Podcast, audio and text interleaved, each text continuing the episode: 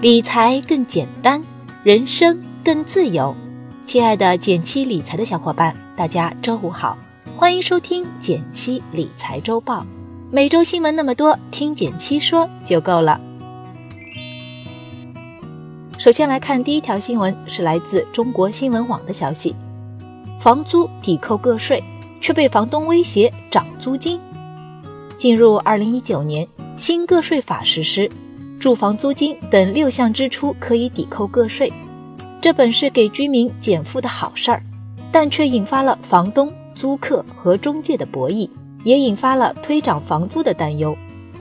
对于租客来说，最关心的是抵扣能省下多少钱，而对于房主来说，最为关心的就是租客申报的信息，将来会不会泄露他漏税的事实。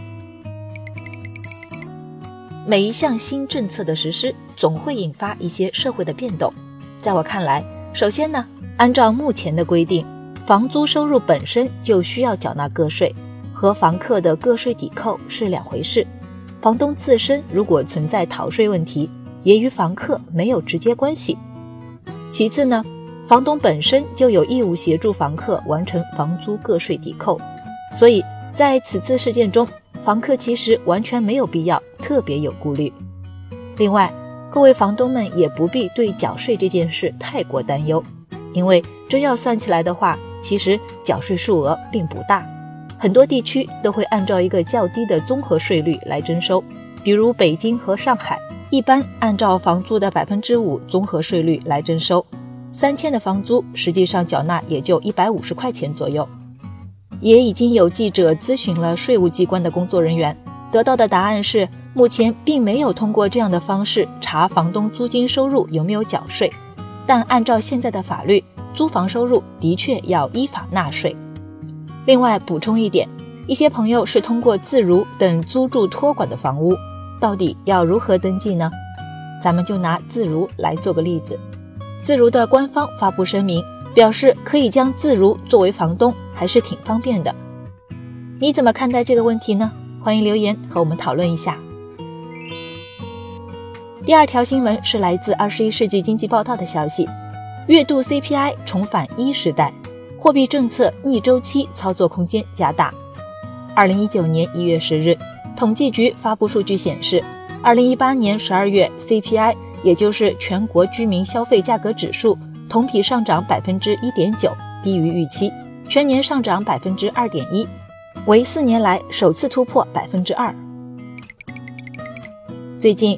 统计局发布了2018年度的 CPI 和 PPI 数据报告，因为事关通货膨胀和紧缩问题，跟大家的日常消费成本也有些关系，所以还是挺值得关注一下的。首先，按照公布的数据来看，十二月的 CPI 较上月下降了百分之零点三，而当月的 PPI 更是环比下降了百分之一点八，这都表明了当下市场需求较弱，工业生产动力不足的状况，未来。可能存在通缩的风险。通缩是不是意味着居民的消费成本会降低呢？这需要从影响 CPI 的几个关键因素来看。一般来说，我们把构成居民消费价格的八大类分为食品、烟酒、衣着、居住、生活用品以及服务、教育、文化和娱乐、医疗保健、其他用品和服务价格。据此次十二月数据来看。除了交通和通信价格下降百分之零点七之外，其他几大类都是上涨的。而交通和通信价格的下降，主要是受到了油价下调的影响。在过去一个月里，不论是汽油还是柴油价格都有百分之十左右的下降，这很大程度带动了十二月份 CPI 的总体下行。相比之下，食品类的消费价格其实在过去一个月里是有一些上升的，但主要与季节性因素相关。所以菜篮子涨价，相信不会持续太久。那么预言中的通缩是否会出现呢？不少分析师认为，现在所谓的通缩预期，其实主要来自于油价这一外部冲击。如果未来国际原油价格走势出现拐点，那么相应的市场预期就会发生改变。所以大家也不必对通缩过于紧张。第三条新闻来自网易财经综合。中国十亿人没坐过飞机，五亿人未用上马桶。李迅雷称，中国尚有十亿人口没有坐过飞机，而且其中至少一半人的家庭迄今没有用上抽水马桶，这反映了国内的潜在消费需求还非常大。不知道你去年有没有坐过飞机呢？如果有的话，那么根据中泰证券首席经济学家李迅雷提供的数据，你已经超过了十亿中国人。如果你用过抽水马桶，那么你已经超过了五亿中国人。这些数据背后反映出国内的潜在消费需求还是非常大的。这两年流行一个词叫消费升级，说明大家开始重视提高生活品质的消费。相比很多一线城市的消费速度放缓。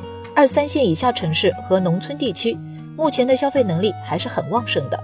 比如大家熟悉的苹果手机，目前在一线城市已经不算最畅销的品牌，但是在很多三四线城市，苹果手机的销售增长依然非常快。这也给我们不少启发。一方面，中国未来的消费升级不仅仅是靠一线城市，其他地区还有很多潜力可以挖掘。另一方面，我们不妨扩大一下思路，多关心自己身边有哪些东西卖得比较火，也许里面会存在投资机会。最后，如果你看好消费行业的发展趋势，也不妨选择和消费相关的一些指数基金，分享行业成长的收益。第四条新闻来自澎湃新闻：余额宝用户突破六亿，你也是其中一员吗？截至二零一八年末。余额宝累计交易用户突破六亿户，在蚂蚁财富平台，基金累计交易用户则超过六千万户。随着电子支付越来越方便，网上买基金也越来越常见了。据中国基金报统计，二零一八年一至三季度，通过线上销售的公募基金超过十万亿，占比已经达到了百分之八十一以上。咱们强烈的投资需求也促使各个平台使出浑身解数吸引服务投资者，比如老牌的天天基金网，不仅在基金数据上展示的很全面，还提供了基金筛选对比工具，方便你动手 DIY 组合投资。而蚂蚁财富平台引入了财富号的概念，现在有六十多家基金公司入驻，在其中你能学到很多基金小知识。也可以联系到基金公司客服协助解决疑惑。不过，即便有了这么方便的投资服务，绝大多数人买基金还是亏多赚少。其实说到底，多样化的服务虽能帮你锦上添花，但赚到钱的核心还在于你有没有一套完整的投资思路。比如，你可以问自己这样几个问题：你买的产品有没有长期增值价值？在什么情况下你需要卖出基金？一时亏钱了，你会不会对它失去信心？等等。如果你也对基金投资感兴趣，不妨来听听我们近期上线的“学了就会用”的基金课，手把手解决你的投资实操问题。最后来到了一句话新闻时间，皇上你也该知道一下。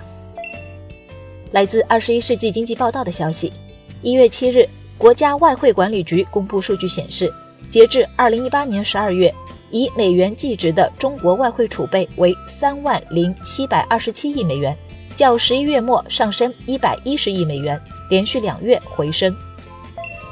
来自华尔街见闻的消息，中国十二月 CPI 同比上涨百分之一点九，创二零一八年六月以来新低；十二月 PPI 同比仅上涨百分之零点九，创二零一六年九月以来新低。石油。黑色等五大行业合计影响 PPI 同比涨幅回落约一点七一个百分点。未来关注二零一九年 PPI 持续下行至通缩的可能。来自每日经济新闻的消息，一月九日，国务院总理主持召开国务院常务会议，决定再推出一批针对小微企业的普惠性减税措施，同时部署加快发行和用好地方政府专项债券，支持在建工程及补短板项目建设。并带动消费扩大。感谢大家收听今天的减七理财周报，一同感知正在发生的变化，提高经济敏感度。更多投资新闻解读及理财科普，欢迎关注我们的公众号“减七独裁”，简单的减，汉字的七，我在那里等你。